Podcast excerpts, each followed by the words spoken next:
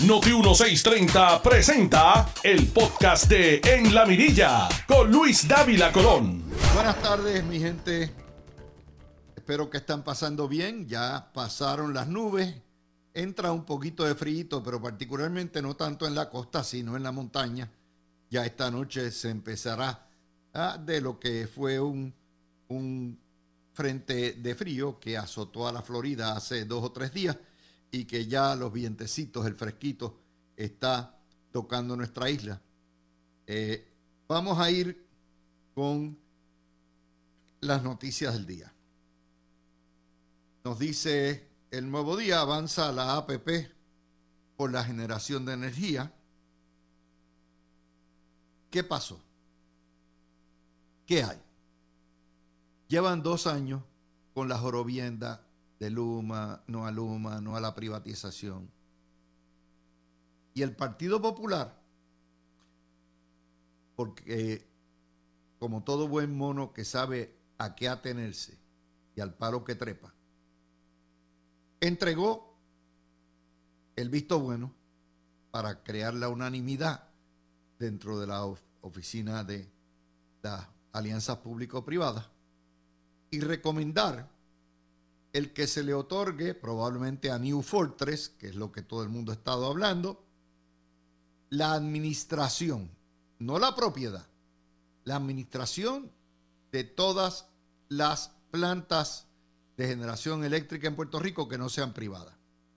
Eso completa el ciclo de lo que fue el, el gran diseño de la Junta de Control Fiscal y el deseo de muchos congresistas de que la administración de la totalidad de las operaciones de generación eléctrica en Puerto Rico, tanto la, fase de distribución como administración de las cuentas que lleva Luma, como la fase de generación en las plantas, sea entregada a privatizada. Eso lo han dicho los federales mil veces, lo han dicho el Departamento de Energía, porque no confían en lo que fue y ha sido el fracaso histórico hasta el día de hoy, el conglomerado de la Unión UTIER y los políticos con un monopolio estatal público quebrado con miles de problemas y miles de defectos. Ese monopolio fracasó. Esa administración pública fracasó. Es entregarle el poder a los carteles de petróleo y a Lautier. Fracasó. El pueblo se hartó de eso. Se hartó de los apagones. Se hartó de 70 años de desastre. Y los federales dijeron, nosotros no confiamos en ustedes. Esto se lo tienen que entregar a la empresa privada para que lo administre, porque ustedes no saben administrarlo. Y donde manda federal, no manda colonial. Esa es la realidad. Todo esto que montó el Partido Popular de berrinche y chisme y poner al payaso de Luis Raúl Torres, hacer vista sobre vista y toda la vaina de Luma contra Luma, de Luma contra Luma, cuando el problema fundamental no está en la distribución, si no está en la generación, en las plantas Jonker, se le vino la careta al piso. Y allá pusieron 28 mil condiciones y dijeron que no, que había que, y demandaron o no demandaron, hicieron cuanto burdo espectáculo de circo montaron para final de cuentas espatarrarse, porque no tenían otra alternativa. Vamos a explicarle lo que nadie le ha explicado. ¿Cuál es la consecuencia de no haber aprobado eso? Que tarde o temprano, si se ponían bien potrones y Puerto Rico no podía terminar el plan que hizo la Junta de Control Fiscal, tarde o temprano cabía la posibilidad que la Junta de Control Fiscal dijera, yo no puedo bregar con esto, jueza Swain, entrégale esto a los bonistas. Eso sería impensable. Porque los bonistas sí que iban a hacer un parizongo. Entrégale esto a los acreedores. Esa es la espada de Damocles que existió y ha existido todo el tiempo y que ha movido la privatización. Como está en quiebra la Autoridad de Energía Eléctrica, está bajo la Junta de Control Fiscal y bajo la jueza Swain en un estado de insolvencia y los que tienen las cartas son los acreedores y todavía en los contratos de bono todavía tienen lo que se llama la, la opción, que, que nunca se le ha dado, pero la opción de poder coger y administrar el bien en quiebra. Esa es la razón. Y vamos al coloniaje, donde manda el imperio, no mandan los colonizados. El problema no es que hayan votado a favor. No tenían otro remedio. El problema es el sainete que montaron, el show que montaron, un show continuo, sabiendo que tenían que espatarrarse, sabiendo que tenían que recular. Ese es el engaño. Y hoy usted ve, los populares están enfonados el liderato popular, ¿cómo va a ser imposible? Y Luis Raúl habla peste y entonces sale allá el otro diciendo, no, esto hay que reconsiderarlo. No había remedio. Tan es así que esta mañana ustedes saben que esta, Puerto Rico es un teatrillo de feria repetitivo. Pasó toda la pasarela, y Jaramillo, y el Tomás Torres Placa, y Luis Raúl, y todos hablando, y toda la misma basura. Pero hay ciertos signos en el camino que nos los dicen todos.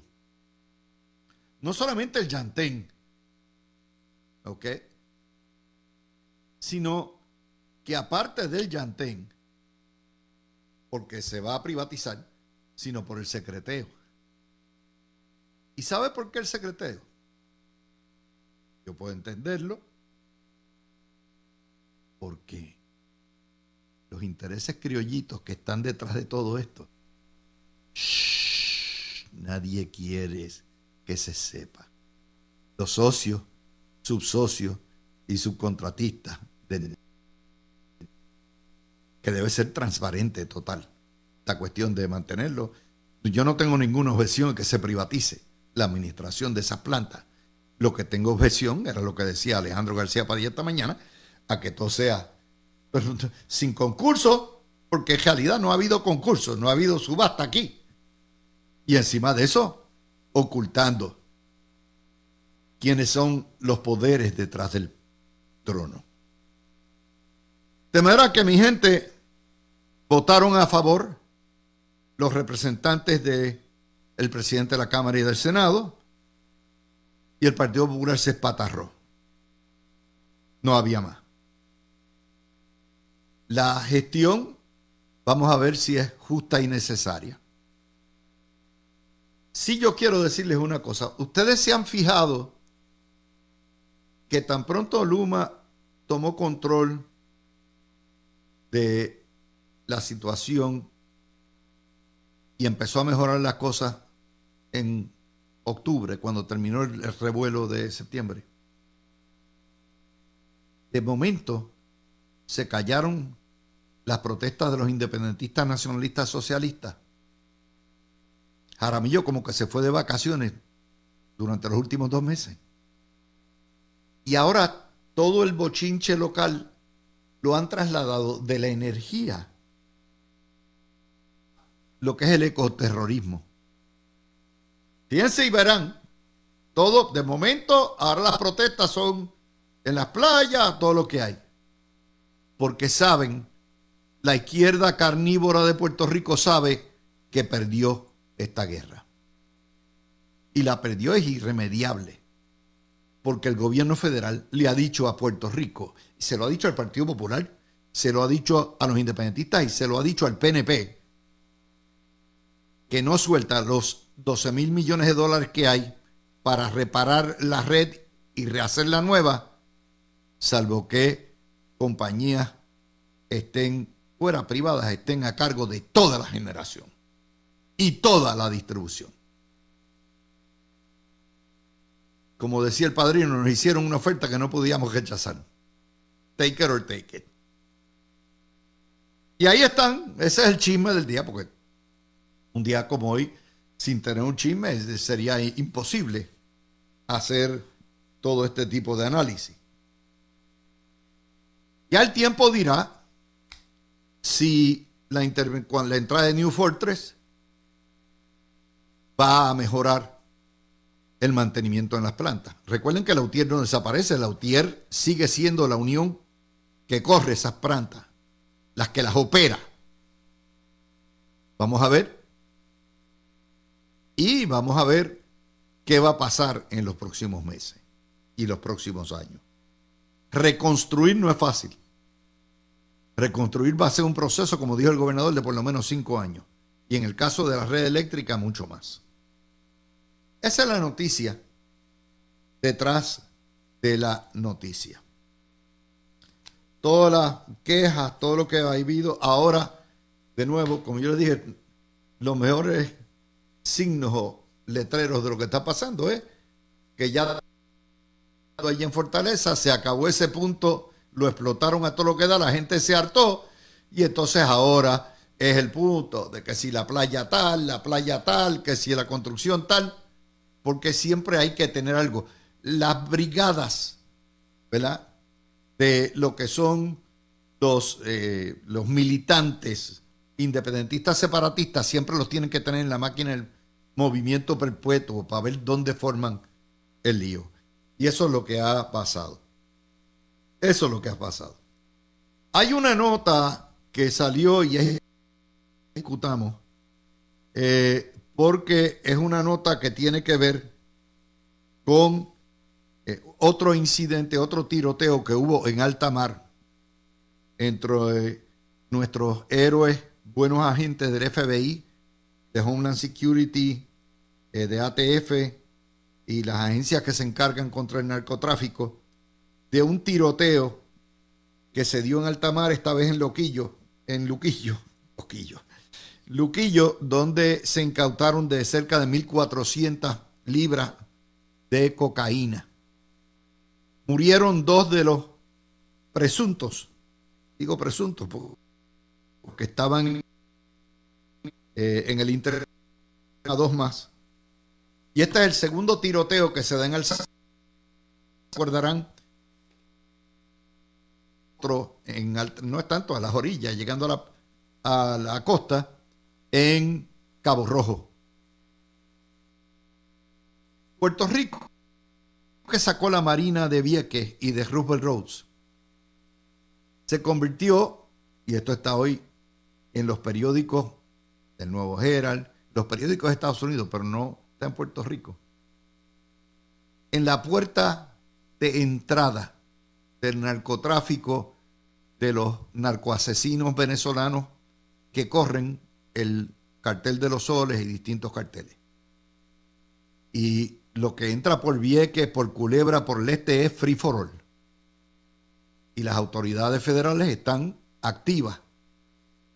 Eh, ese es el costo de la histeria que se creó para sacar la Marina de Puerto Rico. No hablemos de las vidas que se han perdido en los pueblos del norte y el este. Se han perdido en los últimos 20 años en Vieques por el narcotráfico y por eso mismo. Una de las grandes lecciones que nos ha dejado la izquierda comunista de Puerto Rico. Nos convenció a todos que estaban matando a la había que sacarle el Navy, que había que sacar a todos los demás. Y Puerto Rico se desmilitarizó. Y al irse las Fuerzas Armadas, Puerto Rico dejó de tener importancia o valor estratégico alguno y quitamos y eliminamos no solamente una sombrilla protectora que representaba la presencia de la Marina en Roosevelt Roads. Hoy eh, la noticia es los planes que hay para la Marina. Ese es Puerto Rico ¿Verdad? Ese es el costo. En todos aquellos que llegan por ahí. Estamos hablando que se pierden. Mueren a manos de las PIT. Otras más. En términos de importancia para Estados Unidos, que entregamos una de las plusvalías más importantes que teníamos. Porque el independentismo lo quiso y los viequenses. Razón, esa no en primer plano y no va a ser en primer plano en los periódicos porque fueron los periódicos, el periodismo puertorriqueño, los gestores en gran medida de la lucha de Vieques. Pero es una nota importante.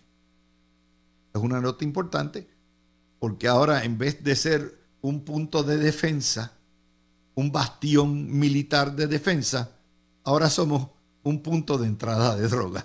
Fíjense la diferencia. Por botella. Como le dijo Shakira a Piqué, cambiaste el Maserati por un Wingo. Un Wingo es con cajito, así como un Fiat chiquitito, 500, eso. Así, que la hace la SEAT o la Rinol, no me acuerdo cuál de los dos es. A Puerto Rico, by the way. Así que esa, esa es la nota donde estamos. Y son las dos ideas. O sea, todo lo que nos ha llevado al independentismo en Puerto Rico nos ha llevado a la ruina. A la ruina. Quieren desarrollo, quieren que estemos en taparrabos. Todas. Esos son los mismos que se oponían a la venta de la telefónica. Y si no fuera por eso, hoy en día usted no tendría, podría llamar a cualquier área, ¿verdad? Por acá. Cualquier punto con un telefonito de esto. Que una vez usted paga el teléfono, la renta es baratísima. Esa gente, si Pedro Rosselló hubiera escuchado a los independentistas y no privatizaba la Puerto Rico Telephone Company, primero le iban a pasar el jolo, la competencia, y segundo, no hubiéramos pasado por esta cuestión de, de llegar a donde estamos en las comunicaciones. Y ya mismo vamos a entrar con el ecoterrorismo. Déjeme poner dos notas. Eh, al gobernador de Puerto Rico lo tienen quemado porque esta noche sale para Madrid, empieza la feria de turismo más importante de toda Europa, FITUR, que se hace tradicionalmente en Madrid, casi todos los gobernantes terminan yendo a representar a Puerto Rico a Madrid. No es porque España sea la preferida, sino porque esto es una tronco de feria y se va en el vuelo de esta noche, llega mañana en la mañana, martes, y el domingo regresa a Puerto Rico. Llamará que ya está el próximo lunes. Si hay algo que uno le puede comendar a, Pedro Pierluisi es que Pedro Pierluisi no ha utilizado el puesto para viajar en junkets, como hacen los gobernadores populares. Pierluisi cuando viaja, viaja de negocio. Hace el trabajo que debe hacer y es importante que vaya porque el mercado europeo es importante para el turismo. Y de hecho no es solamente una línea, ahora mismo hay nada más que dos líneas que sirven a Puerto Rico que es Iberia, gracias a Dios, tiene vuelos todos los días, pero además de eso está Cóndor, que vuela una vez por semana desde Frankfurt, de Alemania. Ojalá hubieran más. Yo quisiera que tuviéramos líneas a el Reino Unido, líneas a Italia, a distintas partes de Europa, pero el mercado lo hay. Es cuestión de... Y más ahora porque con los nuevos eh, aviones pequeños de largometraje, como son los 321 Neo, y como lo va a ser el 737 MAX, preparado para eso, ya las líneas aéreas no tienen que llenar un avión de 400 personas para cruzar el charco. Ahora lo pueden hacer un avión pequeño que es más económico, más eficiente y con 180 pasajeros, 190 pasajeros dan el tramo. Claro, para usted más, no es lo mismo un avión grande, cómodo, que un avión más pequeño, estar ocho horas encerrado, siete horas y media que dura el viaje a Madrid. Pero esta es una buena nota y no se debe criticar al gobernador por hacer su trabajo. Él no va de yonke ni va de fiesta, va a trabajar como lo fue Alejandro García Padilla a Fitur, como lo fue, había ido Luis Fortuño. Hay una cosa que salió el fin de semana antes de ir a la pausa.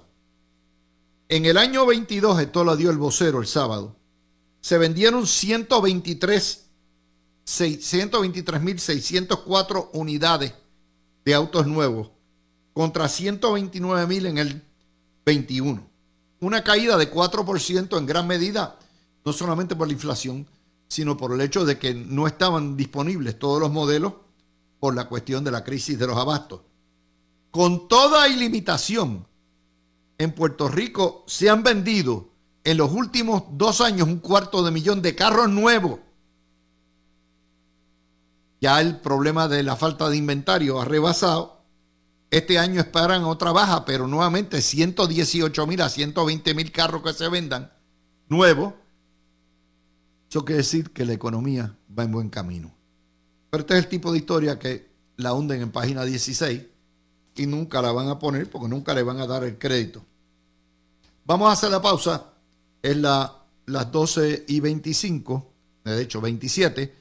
Y cuando regresemos vamos a entrar en el caso de la desestimación del caso que le fabricó Wanda Vázquez a Pedro Pierluisi y vamos a hablar también de los tratados de libre asociación de las repúblicas asociadas de Estados Unidos en el Pacífico. Todo eso cuando regresemos. Tú escuchas el podcast de En la Mirilla con Luis Dávila Colón por Noti 1630. Vamos a la primera noticia. Esta no la publicó la prensa, está en prensa asociada. En Puerto Rico no apareció ni por los centros espiritistas. Momento de, de renovar los tratados de libre asociación con, con Palau y con los estados federados de la Micronesia, las tres repúblicas asociadas que tiene Estados Unidos y que comprenden un espacio de cerca de 3.500 millas de extensión en el Océano Pacífico, a cambio le están dando 700 millones en el caso de Isla Marshall, Palau menos y Micronesia menos, más o menos 900 mil, 900 millones de dólares, digo de dólares, sí, 900 millones que es aproximadamente de lo que recibe Puerto Rico en año, que es como 22 mil o 23 mil millones, ya usted ve la diferencia.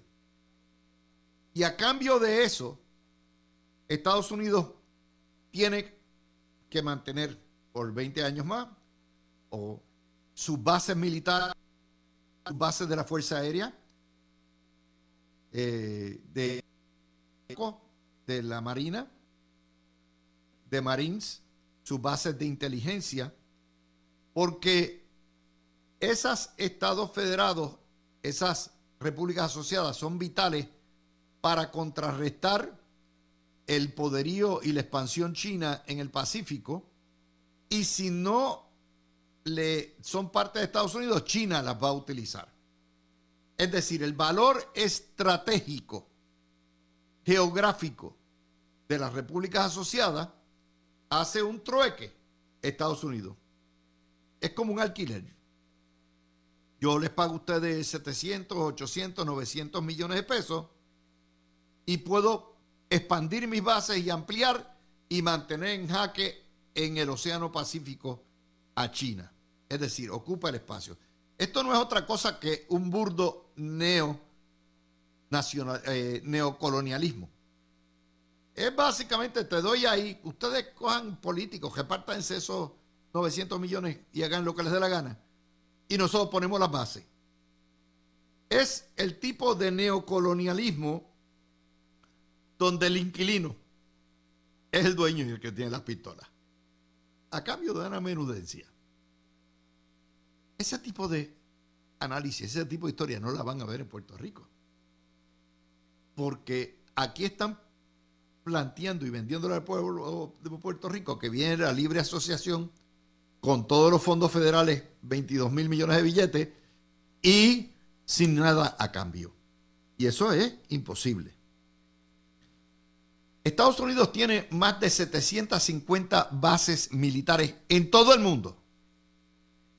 En el Pacífico particularmente, tiene bases militares, aéreas, navales, con depósitos de armas, centros de información de inteligencia, guarniciones en todo el Pacífico. Particularmente las tienen en lo que es Pearl Harbor y otras islas de Hawái.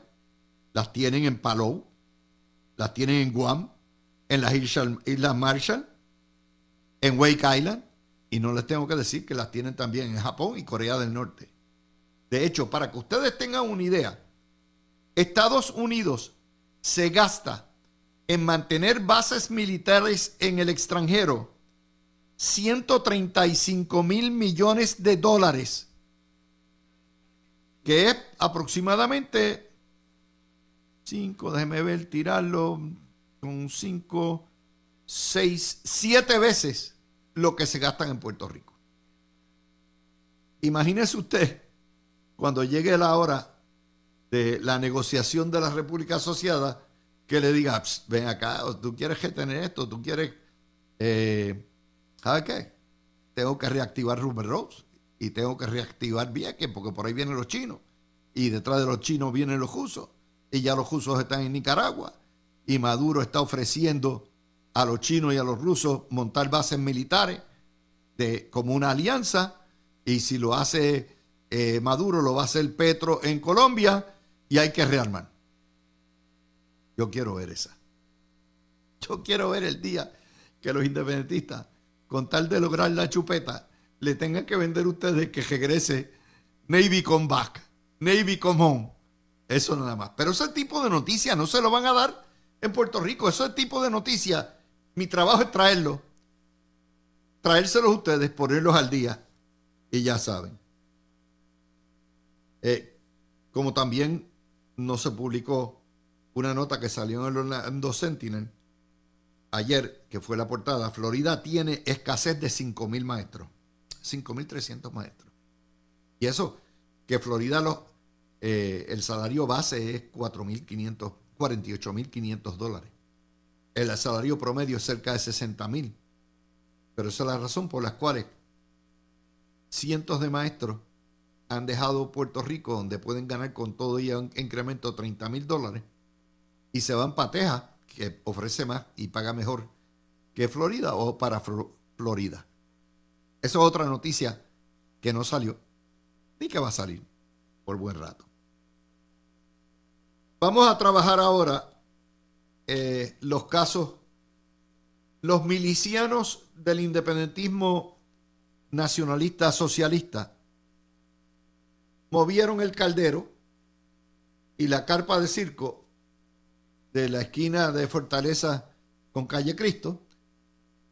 Ya se acabó la folloneta de Luma, por lo menos por ahora, y ahora están metiéndose en lugares playeros. Ayer se metieron en una propiedad de una iglesia en una playa en Atillo, alegando que no había paso. Eso es falso, había el paso, pero tenían que montar el sainete, ocasionaron daño a la propiedad y esto es una propiedad y a propiedad privada en el barrio Carrizales.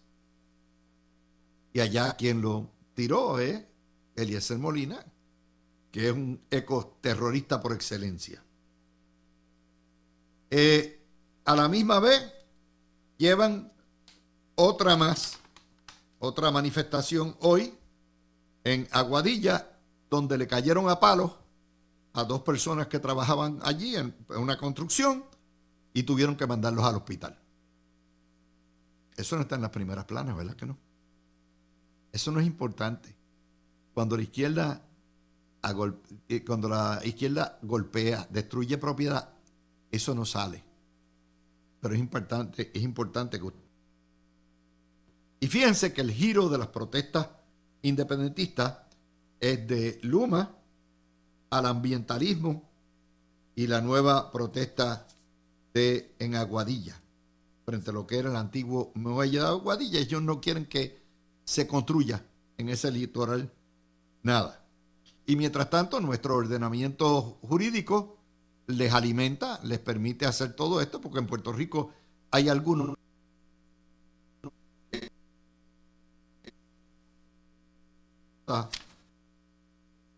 y esta las había advertido, no quiero decir que el nuevo día el alcahuetea todo esto ayer se me en la Universidad de Puerto Rico en Utuado y empezó a entrevistar a los muchachos y entonces hace un titular, fabrica un titular advierten sobre el impacto ambiental que tendría la, la extensión de la PR10, que hace más de 30 años se viene hablando de un conector que pase por la cordillera y conecte Ponce con Arecibo. ¿A quiénes son los peritos que el Nuevo Día buscó ayer para hablar sobre a los estudiantes? Y entonces por el titular, advierten, o sea, los estudiantes advierten sobre el enorme impacto ambiental. Dicen que hay 17 yacimientos mineros y que no se puede tocar. Perse, perse. Un momentito. Esos son los mismos independentistas que históricamente toda la vida se han opuesto a la explotación minera que está bajo tierra. De manera que se pase una carretera, no se pase una carretera. Si total no los, ustedes no quieren que se explote, ¿cuál es el problema? Pero vamos a ir al Pujo. Utuado forma parte de los 22 municipios del Espinazo, de la cordillera.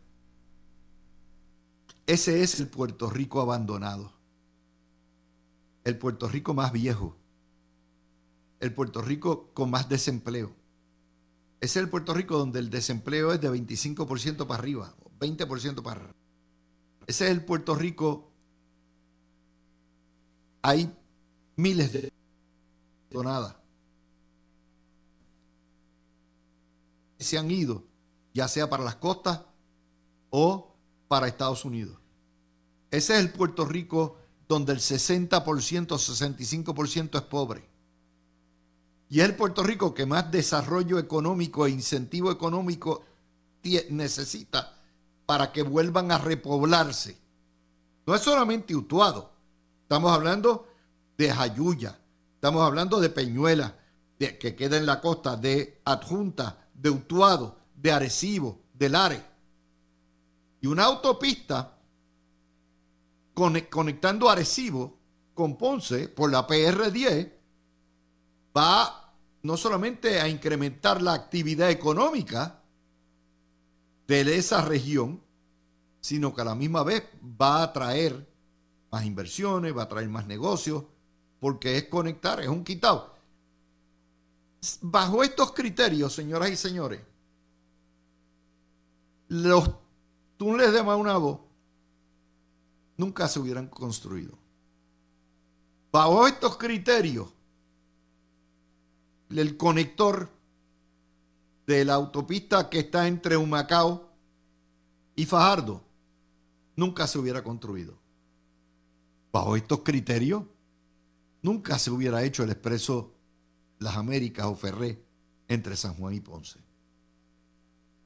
Porque estos independentistas socialistas nos quieren ver en taparrabo comiendo todavía yautilla y casabe.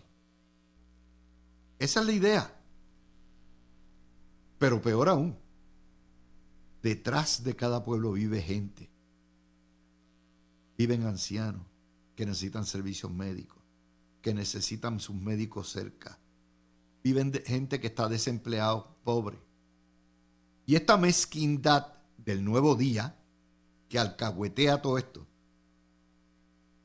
es negarle progreso a esos 22 municipalidades. Yo en el caso mío, yo le puedo decir, yo me crié en Sidra y por mucho tiempo se hablaba del conector. ¿Por qué? Porque la carretera de Certeneja o la de Aguas Buenas son peligrosísimas. Y para conectar a Sidra, pues una autopista que conectara desde la autopista Ferré en el barrio Borinquen, barrio Borinquen no, perdón, donde están eh, las lechoneras, hasta Sidra, una autopista probablemente de 5 millas, 8 millas. Se está hablando de eso desde los 70. Pedro Joselló autorizó eso y vinieron los izquierdistas y le montaron un fostro a Sila Calderón y Sila Calderón lo negó, echó para Y nunca más se habló del conector de Sidra. Y Sidra ha quedado como un pueblo aislado, pobre, porque no tiene conector. Es así, te lo puedo decir por conocimiento de causa de mi pueblo. Pero puede ocurrir en cualquiera otro. No conectar a Utuado con el sur o no conectar a Recibo con el sur por una ruta mucho más rápida. Imagínense, para usted ir a Ponce de Arecibo, tiene o que coger la PR3, la 2 y la PR, eh, eh, sí, que la 1.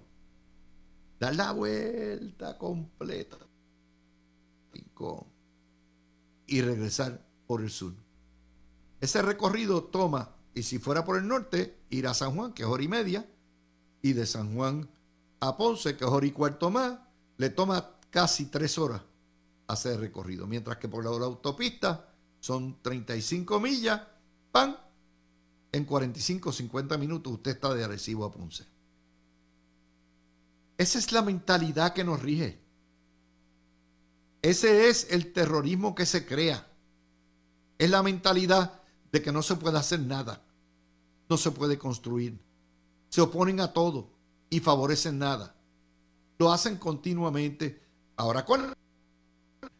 Se oponen a las placas solares en el sur, que le proveería megavatios precisamente a los 15 municipios del litoral sureño, caribeño, que también son parte del municipio de Puerto Rico abandonado. Son los municipios más pobres que hay. Pero esta gente no quiere que llegue el progreso. No quiere que haya, ah, si es Casa Pueblo y independentista, vamos a montar a todas las placas solares que querramos, pero no me hagas una finca de placas solares para bajar los costos. Ese, eso es lo que está pasando en Puerto Rico en este momento. La crisis del día. Y de hecho, hoy publiqué, puse en Twitter un comunicado que emiten de estos grupos ambientalistas ayer por Twitter, invitando a una protesta. Y dice, y Guapa Televisión confirmó que viene, donde el telediario se convierte en gestor, patrocinador, productor, coautor de la protesta, porque eso le da cinco minutos de vaina de noticias y encima de ellos ellos aplauden todo esto. Eso es lo que se llama un staging. Eso es antiético en el periodismo. Usted no puede confabularse con un grupo para montar un bembé y decir, te voy a cubrir para que tengas más. Y por eso es que estamos donde estamos. Donde el telediario es el gestor y el productor de la obra de teatro que se llama El ataque ecotejorista de hoy. Vamos a tumbar tus portones, vamos a darle una tunda a los que están allí, vamos a hacer... Eso es. Y no se limita meramente a Arecibo, ni a, eh, ni a Rincón, ni a... Es todo. Ellos se han apropiado de todo. Y como no hay costo alguno, porque estas guerrillas operan así y los tribunales los protegen, estamos donde estamos.